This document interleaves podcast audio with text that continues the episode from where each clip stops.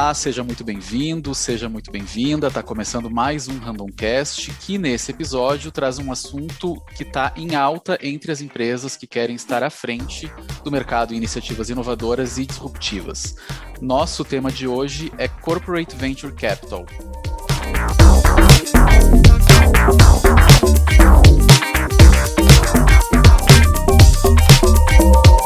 Gente vai falar um pouco desse mercado de corporate venture capitals, tratar de iniciativas, o que leva uma empresa a criar uma venture capital, quais são as vantagens dessas parcerias, tanto para startup quanto para empresa, enfim, tem muito assunto aí para a gente tratar. Para falar sobre isso, a gente está online com dois nomes que atuam nesse mercado. O primeiro deles é o Rosário Canato. O Rosário é Head of Corporate Venture Capital na EDP Ventures e também lidera o Comitê de Corporate Venture Capital na BVCap, uma associação aí brasileira que atua sobre esse assunto. Rosário, seja bem-vindo e muito obrigado pela sua participação aqui no Randomcast. Boa tarde, obrigado a vocês pelo convite. E a gente está online também com o Matheus de Abreu. Matheus é Head Officer da Random Ventures e quem já vem acompanhando o Randomcast já conhece a voz do Matheus, né? Matheus já esteve aqui. Matheus, muito obrigado pela tua participação também. Tudo bem, Isma? Tudo bom, Rosário? É um prazer aí estar com vocês falando um pouquinho. Gente, vamos começar esse assunto. Eu gosto sempre quando a gente trata aí de, de alguma coisa aí que tem um nome inglês, assim, alguma coisa, botar todo mundo na mesma página. E eu acho importante a gente começar do começo, então, explicando o que, que é uma Corporate Venture Capital, né? É, Rosário, acho que eu vou deixar para ti essa, essa missão aí de explicar o que, que é isso. Bom, uh, muito obrigado, Ismael. Uh, bom, Corporate Venture Capital, o que é Corporate Venture Capital? É o veículo de investimento em capital de risco, ou seja, de venture capital, de grandes corporações. Ou seja, grandes corporações que entenderam que uma uh, estratégia importante de inovação é através de investimento startup, acaba criando esse veículo de investimento, esse corporate venture capital, para seguir nessa estratégia. Então, é um veículo de investimento e capital de risco, né, porque a gente está investindo em equity, ou seja, adquirindo participações societárias de empresas, de empresas geralmente embrionárias, portanto, há risco associado a isso, mas com certeza há inúmeras, inúmeras vantagens que a gente vai falar vai falar hoje aqui nesse, nesse podcast. Ah, legal. Eu queria entrar nesse, nesse detalhe assim do, sobre o que, que leva uma empresa a criar né, uma CVC, como a gente chama, né, uma Corporate Venture Capital. Queria deixar aí para o Matheus, de repente, colocando o exemplo das empresas random aí no, na fala dele, né, o que, que leva uma empresa, por que, que se cria uma CVC? Então, uh, como o Rosário comentou, né, CVC é uma iniciativa aí de, de capital de risco de grandes corporações, e com certeza, quando uma empresa como a Randon, como a EDP, como diversas empresas no Brasil estão iniciando a sua jornada, é importante ter o objetivo, né? O, o porquê que a gente busca aquela iniciativa. Então, no caso da Randon, eh, a gente teve duas grandes motivações, né? Então, a Randon está avançando na sua divisão de serviços, avançando em serviços adjacentes as empresas core, hoje que já existem aí no grupo, né? Então a gente está falando aí de montadoras, de autopeças, de banco, de consórcio. Então a gente entendeu que havia toda uma gama de adjacências a serem exploradas. Então entendemos que um CVC poderia ser o veículo para apoiar essa jornada. E o segundo ponto é que principalmente é, esse momento da economia, esse boom de inovação, é importante esse, esse, essa colaboração, essa cocriação. Então, a nossa visão é que fazer isso tudo dentro de casa poderia não ser a melhor estratégia. Então, a gente entendeu que avançar em adjacências ao core, avançar em serviços, poderia fazer muito sentido numa estratégia de CVC, que na sequência a gente descobriu que isso colava e tinha fit, né? Aí a gente definiu a nossa tese e começou a avançar. Mas primariamente o nosso objetivo foi avançar em mercados adjacentes aí eh, ao nosso core e desenvolver novos business sim, uh, através de, de, startups de colaboração aí, né? Não, não ficar só com essa parte da inovação interna, né, dentro dos portões. E no caso do EDP, Rosário, o que, que levou a criar essa, essa CVC?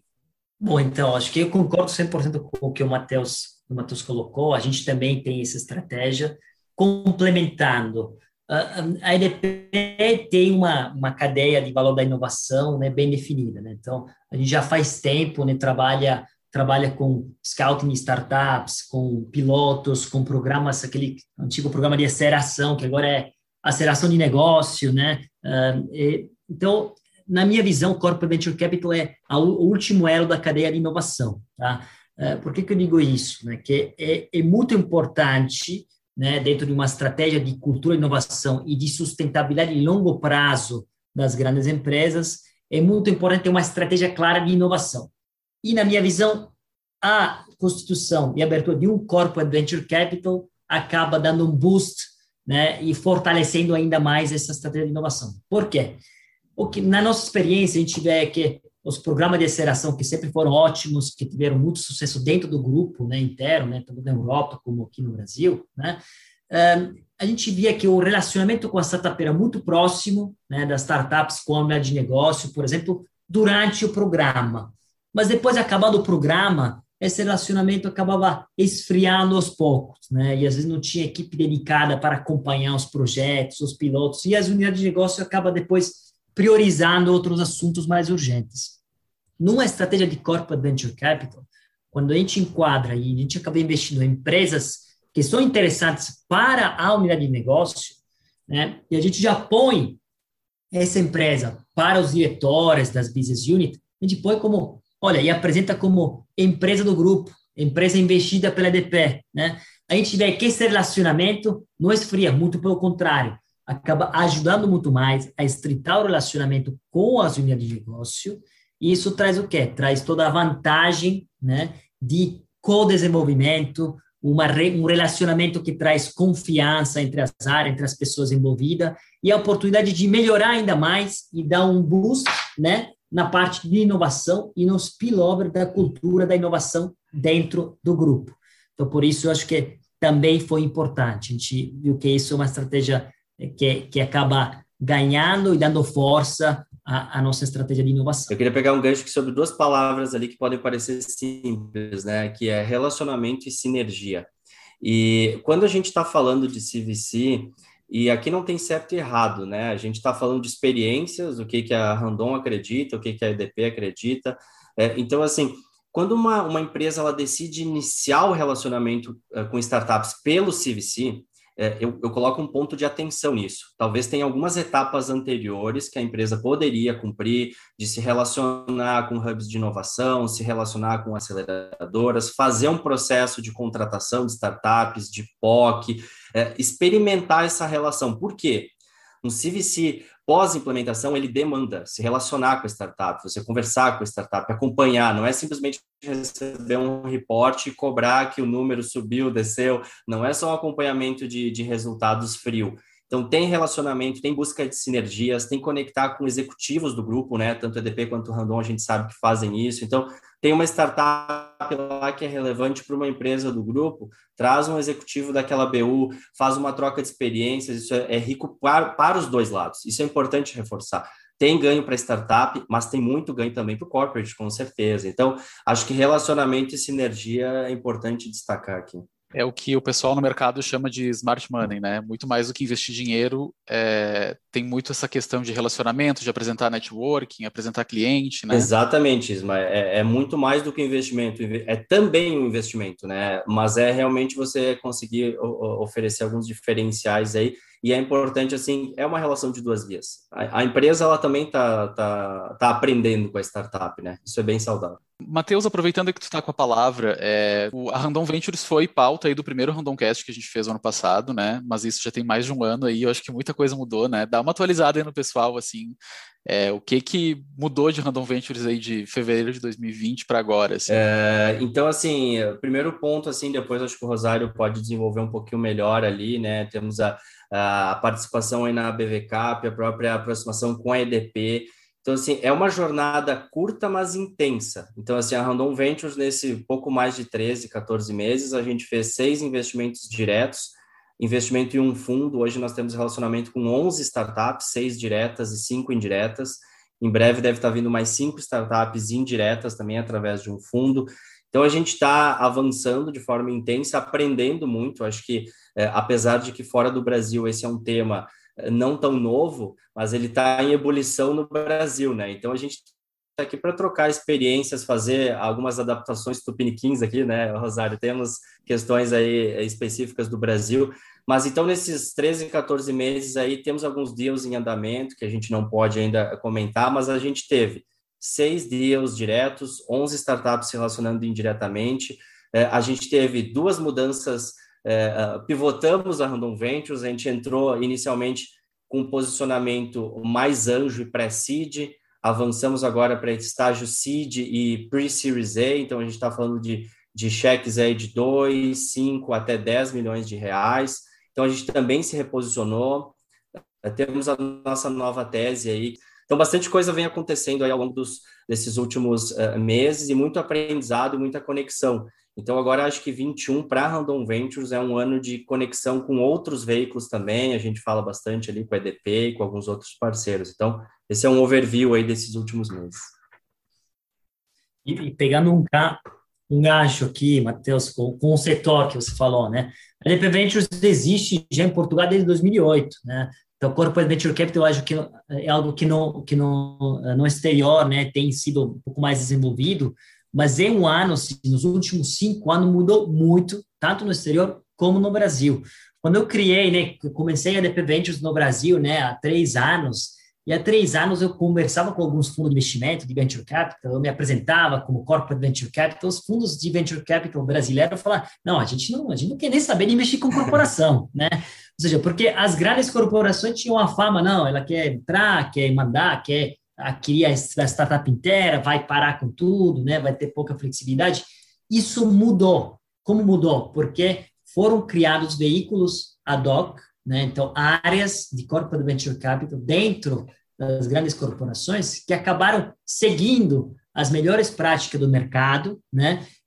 É, adquirindo participações minoritárias, ajudando com o smart money, ajudando o desenvolvimento dessas startups. Então, o setor mudou tanto que é como, como você uh, mencionou, uh, a BVCAP me procurou, procurou também o Sandro Valeri, né, que, que é da, da, da, empresa do Elo Group, né, e a gente está coordenando um comitê, criamos um comitê de Corporate Venture Capital dentro da BVCAP. Uh, lembro que a BVCAP é a maior, uma das maiores associações uh, brasileiras de Venture Capital e Private Equity. Tá? Então, criamos um comitê onde já fazem parte mais de 40 empresas, essas 40 grandes corporações que todas juntas, uh, digamos, são uma boa porcentagem do PIB do Brasil, né? Então, que todo mês se encontram e trocam experiência e melhores práticas sobre Corporate Venture Capital. Isso é algo super importante para o setor, porque a gente quer fomentar e quer espalhar melhores práticas para que as corporações juntas possam investir em startups, para que as corporações virem uma referência de um potencial investidor, né, para as melhores startups, né? ou seja, não é mais os principais fundos, que são Monax, Kazek, todo mundo quer ser investido por eles, né? Mas as, as corporações se mostrarem, se juntarem para poder mostrar o valor que uma corporação agrega no, quando, quando investe numa startup, né? Que é, com certeza, uh, os venture capitalists trazem valor para a transação, trazem capital, trazem smart money, porque eles acabam tendo muita, é, muito know-how e conhecimento com startups embrionárias para criar uma governança, fazer conexões com o mercado, né? levantar capital no futuro, mas uma corporação consegue agregar o que é mais importante para a startup no começo, que é o faturamento também. Né? Ou seja, uh, nosso objetivo é sempre, como o Matheus bem, bem colocou, é o investimento, mas é também o co-desenvolvimento, a tecnologia e, sobretudo, o faturamento. Ou seja, o objetivo é depois fechar contrato com essas startups. Né? Eu tenho muito orgulho que hoje das startups no Brasil, a gente tem oito investidas no Brasil, 32 total né, no mundo inteiro, oito, 100% delas trabalha com o Grupo EDP. Então, isso foi um trabalho contínuo que a gente tem feito, né? não é fácil, né? a gente não fala só de pilotinho de 5 mil dólares, coisas, contratos mais relevantes, mas para nós, para qualquer corporação, isso é importantíssimo. Aqui é, tem uma mensagem bem poderosa, Isma. É, é, que a gente tem uma, mensagem ali que precisa aproveitar ali a fala uhum. do Kanata. tem uma tem uma mensagem muito poderosa aqui, né? Então, o que que o que que tá as, as companhias brasileiras também estão percebendo e estão estão se reposicionando, como o Rosário comentou. é, inicialmente a visão que se tinha é, ok, uma grande se aproximou da startup, então é um M&A ou é um pre-M&A, daqui a alguns meses vai anunciar que comprou a totalidade.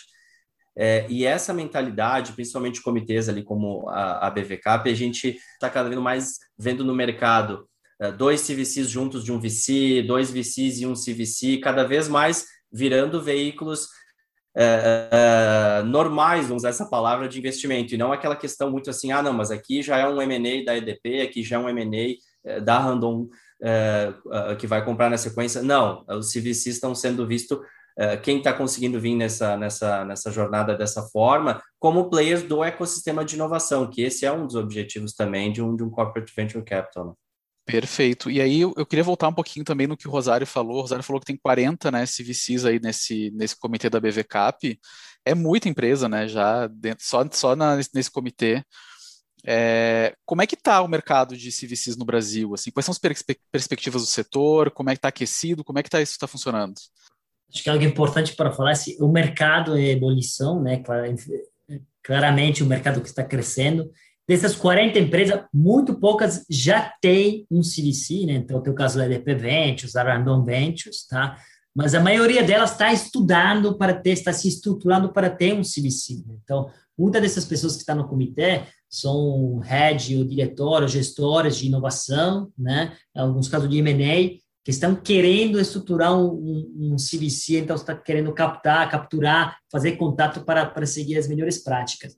E o mercado hoje ainda pequeno, né, uh, no Brasil. No mundo, é um mercado que tem tomado relevância, porque em termos de volume, ultrapassou até os, os, os, valores investidos por venture capitalists né, no ano passado. Né? Então, a gente vê, e em termos de transações, tá, se não era em torno próximo a 25% de transações globais feitas por CVC. Ainda no Brasil, o mercado incipiente que tem poucos dados. Inclusive, tem algumas empresas que estão fazendo reportes CVC, com alguns dados atualizados, e não na BVCAP, inclusive, estamos fazendo uma pesquisa né, sobre o mercado, sobre todos os membros, para ver, para ter dados atualizados sobre o mercado de CVC. Hoje, de verdade, é um mercado novo, mas a gente sempre mais vê nas notícias, né, corporação investindo em startup ou corporação comprando alguma startup, né? Então, a gente está sempre mais vendo isso acontecer. E, e, falando agora um pouquinho com as startups, né? Se o que, que as startups têm que ter, o que, que elas devem fazer aí para atrair o, o, olhar de uma CVC? Acho que isso isso depende muito da empresa, né? Acho que é muito fácil para uma empresa de energia, por exemplo, né, que faz parte do nosso core business. Geralmente esse tipo de empresa conhece a EDP, acaba acompanhando as empresas do setor. E o fato de ver um CVC hoje eles corre atrás, vem as chamadas que tem um time de inovação, vê é, o site da DP Ventures, vem atrás do LinkedIn, né? Então, acho que uma, uma empresa, uh, uma empresa com um modelo de negócio inovador, uma nova tecnologia na área de energia, claramente vem atrás. Né?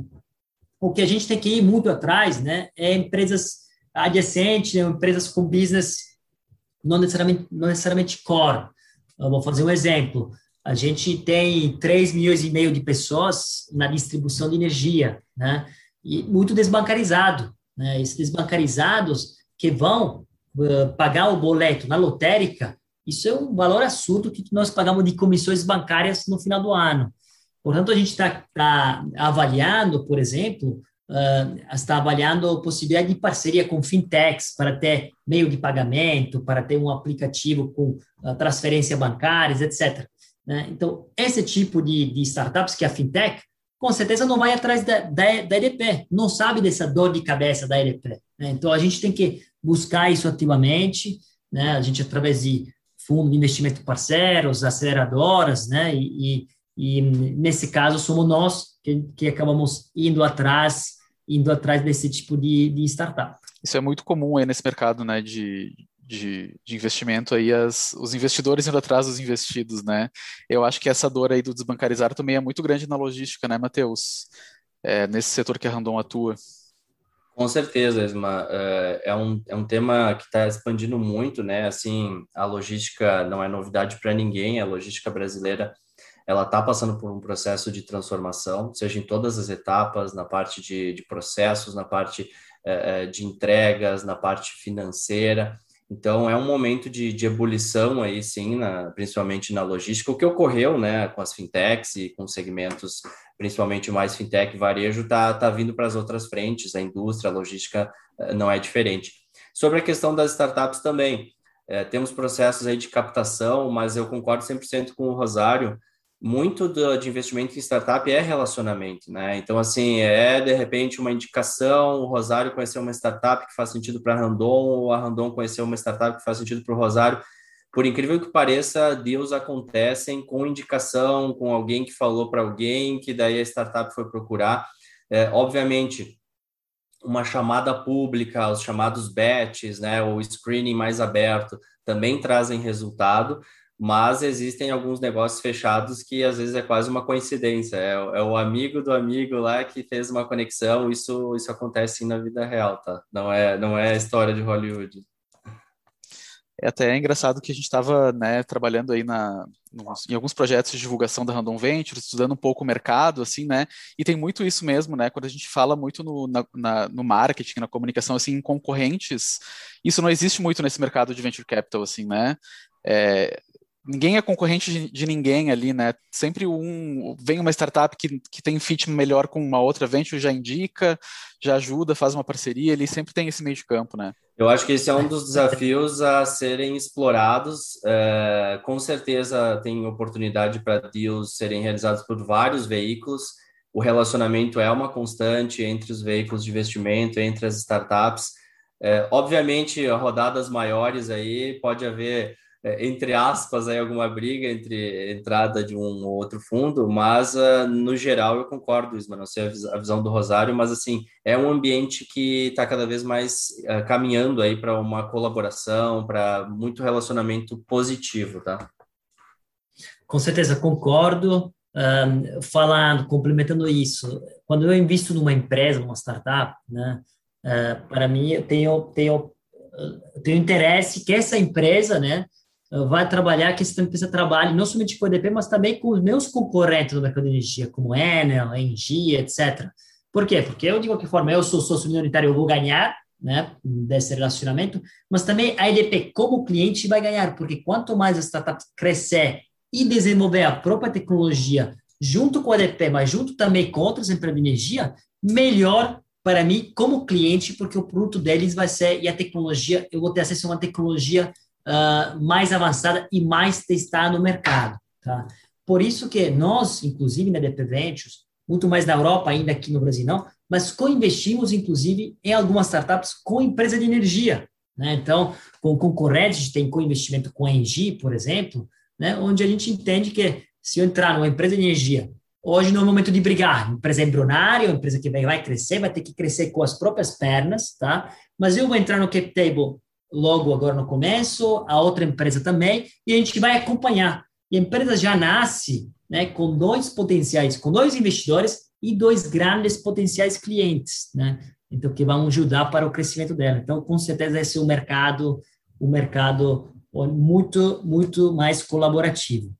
Perfeito. Acho que a gente vai se encaminhando aí para o final do nosso, do nosso podcast. Eu queria fazer um convite para vocês, Matheus, Rosário, para falarem um pouquinho de quais as startups, tanto que a EDP quanto a Random Ventures é, procuram, assim, né? O que que, que que vocês querem aí ao lado de vocês de, de, de parceria e como é que faz para é, se inscrever, entrar em contato, conhecer um pouquinho melhor.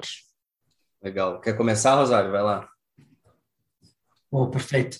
Bom, a EDP, por ser um grande grupo de energia, né? Então, com certeza, a gente procura empresas com modelo de negócio inovadores ou nova tecnologia na área de energia. Então, falando de energia renovável, uh, redes inteligentes, uh, armazenamento de energia, uh, soluções com foco no cliente, né? Que nós hoje, como grande empresa de energia, estamos avançando e crescendo no, no B2C, se preparando com a liberalização do mercado de energia, né? Então, qualquer solução, qualquer startup que esteja atuando nisso, né? Para a gente é super interessante.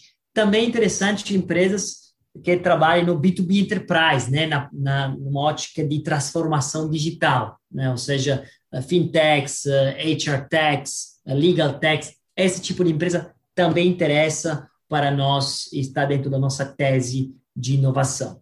Portanto, eu, eu, a gente está procurando ativamente, a gente tem um site, né, que é dpventures.vc, né, com o qual a gente consegue receber tudo e todas as applications, uh, e também através do LinkedIn, né, as pessoas vêm atrás, podem vir atrás e, e, e já fazer um primeiro contato.